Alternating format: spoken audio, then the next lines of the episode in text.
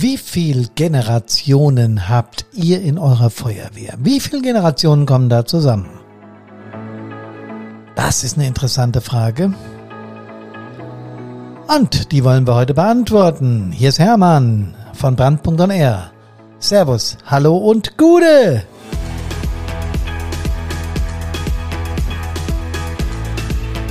Noch keine drei Einsätze gefahren, aber die Klappe aufreißen. Generationenkonflikte in Feuerwehren.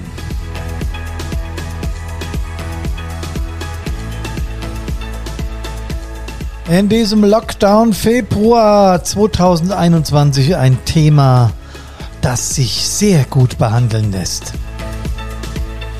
Ich grüße euch ganz herzlich und freue mich, dass ihr wieder dabei seid beim Einsatz Leben Podcast. Äh, manchmal gibt's richtig Ärger in den Feuerwehren, weil die Jungen fordern und die jungen Wilden wollen mehr. Sie wollen mehr Ausbildung und mehr Übung als die Älteren. Und die antworten wieder, was euch fehlt, ist Erfahrung. Früher haben wir Feuer auch ausbekommen, da mussten wir nicht noch zusätzlich üben. Aber die Welt hat sich nun mal verändert. Das muss auch bei der äh, Ausbildung berücksichtigt werden. Und die Argumente prallen aufeinander und es geht richtig zoff. In diese Richtung gibt's ganz viele Streitpunkte in Feuerwehren. Da geht's manchmal um Alkohol. Du kannst doch keinen trinken, wenn du Einsätze fährt, fährst. Wer sagt denn, dass ein Bier irgendwas ausmacht? Du musst doch immer pünktlich sein zum Dienst. Verdammt nochmal, warum kannst du, junger Kerl, nicht pünktlich sein? Nicht ein einziges Mal pünktlich sein.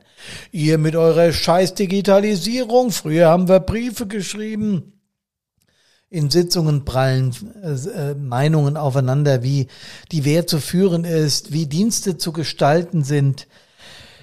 Feuerwehr ist doch Ehrensache. Zumindest hat mein Vater das immer zu mir gesagt. Und für mich war schnell klar, da meine komplette Familie integriert ist in die Feuerwehr und mein Vater als Chef mein Vorbild war, will ich auch in die Feuerwehr, ja. Ähm, so war mein Anfang. Ich war richtig stolz, Bestandteil dieser Truppe zu sein. Und dann habe ich so eine kleine Kombi bekommen. Das hieß damals so bei uns. Ich war sieben oder acht Jahre alt. Und dann habe ich so ein Mini-Ding bekommen. Äh, meine Mutter musste einige, einige Änderungen dran machen. Das war eine schöne Zeit. Zeltlager, Wettkämpfe, Jugend. Ich habe mich noch um nichts kümmern müssen und bin trotzdem langsam, aber sicher auf den Ausbildungsdienst vorbereitet worden. Das war schön, das waren Emotionen pur für mich. Gerade diese Zeltlager, dieses Gemeinschaftsgefühl, die Wettkämpfe, die Aufregung, Emotion pur eben, ja. Und dann endlich aktiv mit 17. Endlich dabei.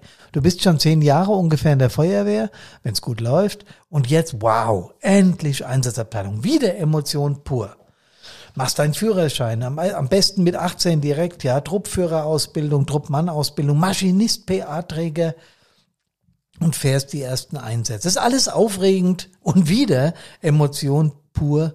Und du hörst dir noch viel an. Und und äh, die Vorbilder sind die Älteren und du guckst, wie machen die das.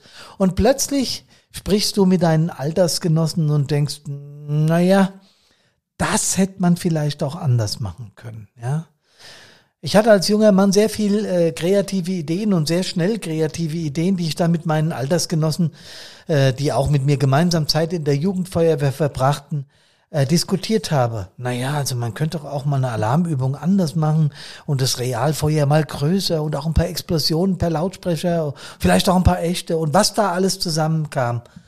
Und äh, die ein oder andere Idee war geboren, wie wir unsere Feuerwehr kreativer, besser, im Einsatz taktischer, also raffinierter und äh, effektiver machen können. Was allerdings bei unseren Ausbildern und bei der Generation, die etwas älter war, jetzt nicht auf ganz so viel Gegenliebe gestoßen ist. Gerade weil wir jungen Wilden uns immer miteinander ausgetauscht haben und dann zögerlich mit so einer Idee uns nach draußen trauten, aus der Deckung trauten, ging es wieder mal um Emotionen. Wir wurden, sagen wir mal, auch schnell wieder in unsere Schranken verwiesen und es wurde immer auf den auf dem Argument Erfahrung äh, gepocht von den Älteren und das hat dann ganz schnell auch in unserer Feuerwehr zu Konflikten geführt. Und da müssen, müssen nicht mal, äh, sagen wir mal, mehrere Generationen dazwischen liegen. Ähm, ich habe das schon mit der Generation, die äh, vor mir war, also sagen wir mal zehn Jahre Altersunterschied oder sogar weniger erlebt. Tja, Leute, was ist das? Ist das Klugscheißerei der Jungen? Ist das mangelnde Team- oder Kritikfähigkeit? Auf der anderen Seite, warum rappeln Generationen so aufeinander? Wenn man das verstehen will, muss man zunächst mal verstehen, was Generationen überhaupt sind. Und da gibt es klassische Einteilungen, die äh, Psychologen oder Sozi äh, Sozialarbeiter oder was weiß ich, wer die auch immer gemacht hat. Also Menschen, die sich mit diesen Themen befassen. Und da gibt's verschiedene Merkmale, ja. Und da gibt's auch verschiedene Namen. Ihr habt vielleicht schon mal was von Babyboomer oder Traditionals oder Generation äh, XY oder etc. was auch immer gehört.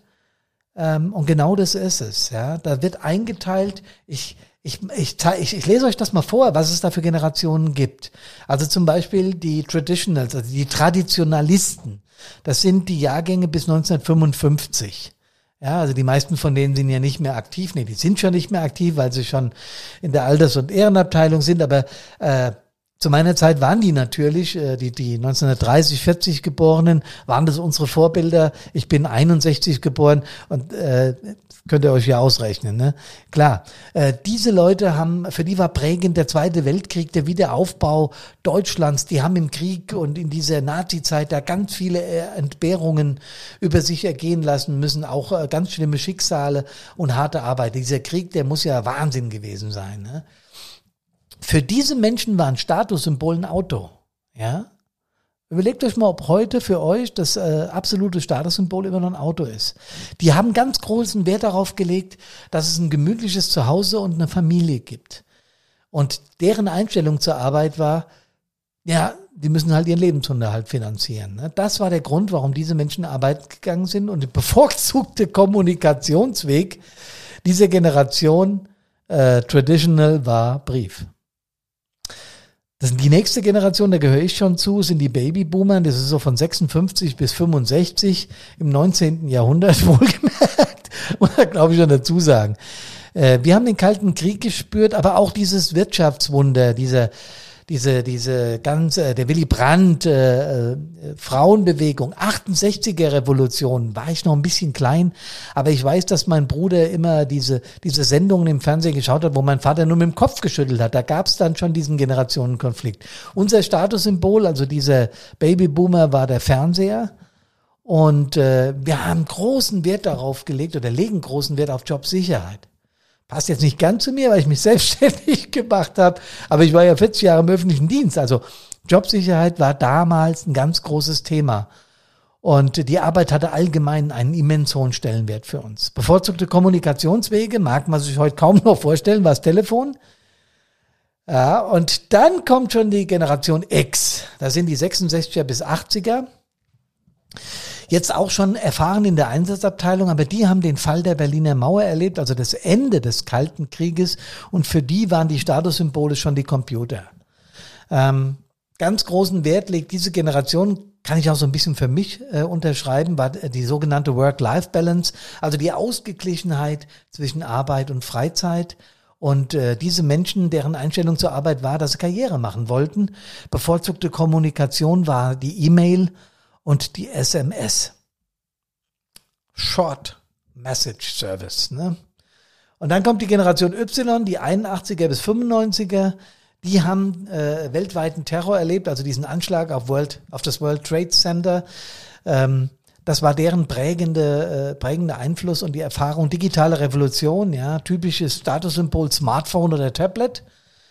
Und die legen schon viel mehr Wert auf Flexibilität und Freiheit. Freiheit, großes Wort. Äh, die Einstellung zur Arbeit, die Karriere ist nicht ganz so wichtig wie der Spaß an der Arbeit. Also Privat- und Arbeitsleben sind nicht mehr so stark getrennt, wie das in den vorherigen Generationen der Fall war. Die Kommunikationswege in dieser Generation, SMS und WhatsApp, WhatsApp stark im Kommen, klar, heute Standard, ja. Heute absoluter Standard. Die Kinder wachsen damit auf. Äh, gut, gibt inzwischen andere Plattformen, äh, was weiß ich, wie die alle heißen. Aber das war eines der bevorzugten Kommunikationswege. Dann die ganz junge Generation, die Z, also ab 95, auch nicht mehr ganz so jung, aber ihr wisst, wie ich das meine. Ähm, für die war prägend die Globalisierung, die Veränderung unseres Klimas. Da gibt's ja die, die Greta aus, aus, aus Skandinavien, die da äh, weltweit für Furore gesorgt hat. Migration und andere weltweite Konflikte. Ihr seht schon, was da für Unterschiede sind, ja, von den Traditionals mit dem, mit dem Zweiten Weltkrieg heute zur äh, globalen Klimakrise und natürlich die Pandemie. Die betrifft uns natürlich alle, ja, und die Probleme der Neuen sind auch die Probleme der Alten, klar. Aber es geht darum, was uns geprägt hat, was die Einflüsse war, die auf uns eingewirkt haben. Statussymbole für die ganz junge Generation sind die smarten Technologien, ja, die legen ganz großen Wert auf Stabilität und Sicherheit. Man sollte es nicht meinen. Wo die 68er Generation ja da für die Freiheit gekämpft hat, ist heute wieder mehr Stabilität und Sicherheit gefragt. Ihr seht, wie sich sowas ändern kann. Wahnsinn, ja. Einstellung zur Arbeit, Wunsch nach klaren Strukturen, feste Trennung von Beruf und privatem Leben und Coworking ist so auch ein modernes Stichwort äh, aus dem Arbeitsbereich. Die bevorzugte Kommunikation der jüngeren Generation ist ganz klar Social Media. Diese Klassifikationen sagen ja nicht, dass ältere Menschen jetzt so, sagen wir mal, die, die ganz alten Menschen, die 70, 80-Jährigen, die sich nicht in Social Media bewegen. Auch das gibt es heute. Aber das sind so, sagen wir mal, die bevorzugten Dinge, die von Generation zu Generation völlig unterschiedlich sind. Und jetzt muss man sich doch nicht wundern, dass wenn wir eine völlig andere Art des Lernens haben, heute viel mehr digital, sagen wir, wie Menschen, die jetzt das 70., 75. Lebensjahr vollendet haben. Ich finde es immer ganz witzig oder fand es ganz witzig, voneinander zu lernen. Wenn bei uns die Ältesten, als ich äh, 17 war, und die ganz Alten haben einen Vortrag gehalten, haben dann erzählt, wie sie ja vor äh, in, in Stalingrad diesen grausamen Krieg und diese Nazi-Zeit, ja, diese elende Zeit erlebt haben, da sind für mich äh, Welten aufgegangen, wie gut es mir eigentlich geht, dass ich sowas nicht erleben musste, ja. Ähm, der Fall der Berliner Mauer, den alle miterlebt haben, diese World Trade Center Geschichten, all das, was ich erzählt habe, das prägt eine Generation. Und so sind dann eben auch die Kommunikations Stile völlig unterschiedlich. Die Diskussionsfreudigkeit ist heute sicherlich eine ganz andere, wie die vor 40, 50 Jahren war. Das kann ich bestätigen, weil ich zu der Zeit schon gelebt habe. Also müssen wir uns doch auch damit auseinandersetzen, dass Generationenkonflikte was völlig Normales sind. Oder wie funktioniert eigentlich das betriebliche Vorschlagswesen bei einer freiwilligen Feuerwehr? Hm? Wenn du heute einem einem Kameraden sagst, der noch nie an einem Computer gesessen hat, weil er, weil er, weil er das überhaupt nicht für sich entdeckt hat und weil er überhaupt keinen Bock auf Digitales hat. Äh, wir kommunizieren nur noch, nur noch über SMS und über, über WhatsApp und über äh, Instagram oder, oder Facebook oder LinkedIn oder was weiß ich, ja. Dann sagt er, du kannst mich mal. Das mache ich nicht mit. Mir ist das zuwider. Ich kann mich gut erinnern, dass in meiner Zeit als, als äh, in, in der leitenden Funktion bei einer, bei einer Stadtverwaltung hier in meinem Heimatort, dass da auch Menschen gab, die die Digitalisierung völlig abgelehnt haben. Die auch in meinem Alter oder sogar jünger waren. Die haben gesagt, nein, mir ist das mit dem Datenschutz zu krass. Ich möchte ja nichts von mir preisgeben. Und wenn wir ganz ehrlich sind, wenn man sich in diesen Medien bewegt, gibt man irgendwas von sich preis, ja wenn man da ständig rauf rumturnt. Das ist eben so. Aber es gibt immer Menschen, die mögen das nicht. Und deren bevorzugte Kommunikationswaffe ist immer noch der Brief. Ja, sowas soll's geben. Können wir die deswegen aus der Feuerwehr, sagen wir mal, aus unserer täglichen Arbeit ausschließen? Das sollten wir auf gar keinen Fall tun, da sind wir uns doch einig. Es ist also keine Sache des Generationenkonfliktes, sondern es ist eine Sache der Einstellung, eine Sache, eine Sache der Teamfähigkeit und eine Sache des guten Umgangs mit Emotionen. Und da seid ihr ja bei Brandpunkt richtig. Die Dinge, die mich in letzter Zeit erreicht habe, wo ich in Feuerwehren äh, vor der Pandemie Vorträge und Workshops gehalten habe, während der Pandemie jetzt äh, digitale äh, Workshops, äh, da ist es immer so, dass diese Konflikte ganz oft generationsbezogen sind, weil Menschen sich nicht vorstellen können äh, oder nicht die Flexibilität im Geist haben, sich so zu verändern, dass auch mal das, was ein Jüngerer sagt, äh, Masse sein kann oder rumgedreht, dass die Erfahrung eines Älteren möglicherweise nicht zählt. Und ich glaube, an der Stelle müssen wir eines wieder mal klar feststellen. Ähm, wenn wir Ausbildung, Übung und sowas richtig gut und interessant gestalten wollen, haben wir ein Erfolgserlebnis. Und zwar immer. Und da spielt es auch keine Rolle, ob einer jetzt mit der, mit der Kreide an die Tafel malt oder ob er eine PowerPoint, äh, die sich gewaschen hat, an die, an den, über den Beamer an die Wand klatscht. Es ist wichtig, mit welcher Emotion und wie, mit welchem, mit welcher Werf, sage ich immer, also mit, mit, mit was für einer Begeisterung, mit was für einer Emotion er das macht. Und der richtige Umgang mit Emotionen ist eben das, was es so schwierig macht, Leute. Ich erzähle oft genug, dass die Emotion im ältesten Teil unseres Stammhirnes, in der Amygdala, im, im Mandelkern sitzt, so heißt das Ding, ja. Und äh, die Ratio kommt außenrum, ist in der Hirnschale, also ist viel später entstanden. Jetzt, wenn man vom Urmenschen ausgeht. Also die Emotionen sind, das will ich damit sagen, unglaublich wichtig. Und wir bekommen es einfach nicht beigebracht, wie wir mit diesen Emotionen umgehen sollen. Weil äh, das Sachliche, das rein Sachliche ist viel wichtiger. Und das ist gerade im Generationenkonflikt spielt es eine riesige Rolle. Menschen, die eine Menge Einsätze gefahren haben, haben auch eine Menge zu erzählen. Und da ist es wurscht, ob sie das mündlich oder mit einer PowerPoint machen. Das ist wirklich wurscht. Wenn es gut gemacht ist, es darf sich natürlich einer hinstellen und darf labern und darf denken, das regelt sich schon alles irgendwie von selbst. Ein guter Übungsdienst braucht Vorbereitung. Und deswegen ist es wichtig, dass wir den Unterschied zwischen den Generationen. Den müssen wir nicht kennen. Wir müssen nicht wissen, wer wessen äh, bevorzugte Kommunikationsmethode oder welches Statussymbol oder Einstellung zu, zum Job wer oder wie hatte. Nein, aber was wir wissen müssen, ist, dass die Teamfähigkeit, der Teamgeist und die Wertschätzung untereinander das Entscheidende sind, was gute Feuerwehrarbeit, was gute Arbeit insgesamt, guter Umgang miteinander ausmacht. Wir bei der Feuerwehr nennen es auch gerne Kameradschaft. Wir dürfen dabei aber auch nicht vergessen, dass das nach außen eine ungeheure Wirkung hat, wie wir miteinander umgehen. Wir Ältere Jüngere akzeptieren, auch wenn sie viel jünger sind und noch nicht diese Erfahrung mitbringen wie wir Älteren, und dass die Jüngeren akzeptieren, dass die Älteren eben Erfahrung haben und dass man daraus schöpfen kann. Ich habe auf einer Seite Online-Magazin heißt die über die Sicherheit im Feuerwehrdienst, P, äh, PV Safety, zusammengeschrieben, ja. Könnt ihr mal googeln. Einen interessanten Artikel dazu gelesen. Der Verfasser, der Ulrich Wolf, der hatte auch keine Antwort darauf, warum viel mehr Leute im Sportverein tätig sind als in der Feuerwehr. Denn eigentlich müssten die Leute doch ein ganz, ganz hohes Interesse an ihrer Feuerwehr haben. Haben die auch. Nur Feuerwehrarbeit ist, Leute, machen wir uns nichts vor, zum Schluss auch gefährlich. Trotzdem müssten wir es eigentlich schaffen, definitiv, ja, dass wir in unsere Selbsthilfegruppe Brandschutz viel mehr Menschen bringen und wenn es nur als Unterstützer wäre, als eigentlich die Sportvereine. Sport ist wichtig, um Gottes Willen. Nicht, dass wir uns falsch verstehen. Und ich liebe Fußball und ich liebe Handball und ich mag sowas. Ich mag auch mal äh, Sportsendungen im, im, im Fernsehen zu sehen oder sowas, ja.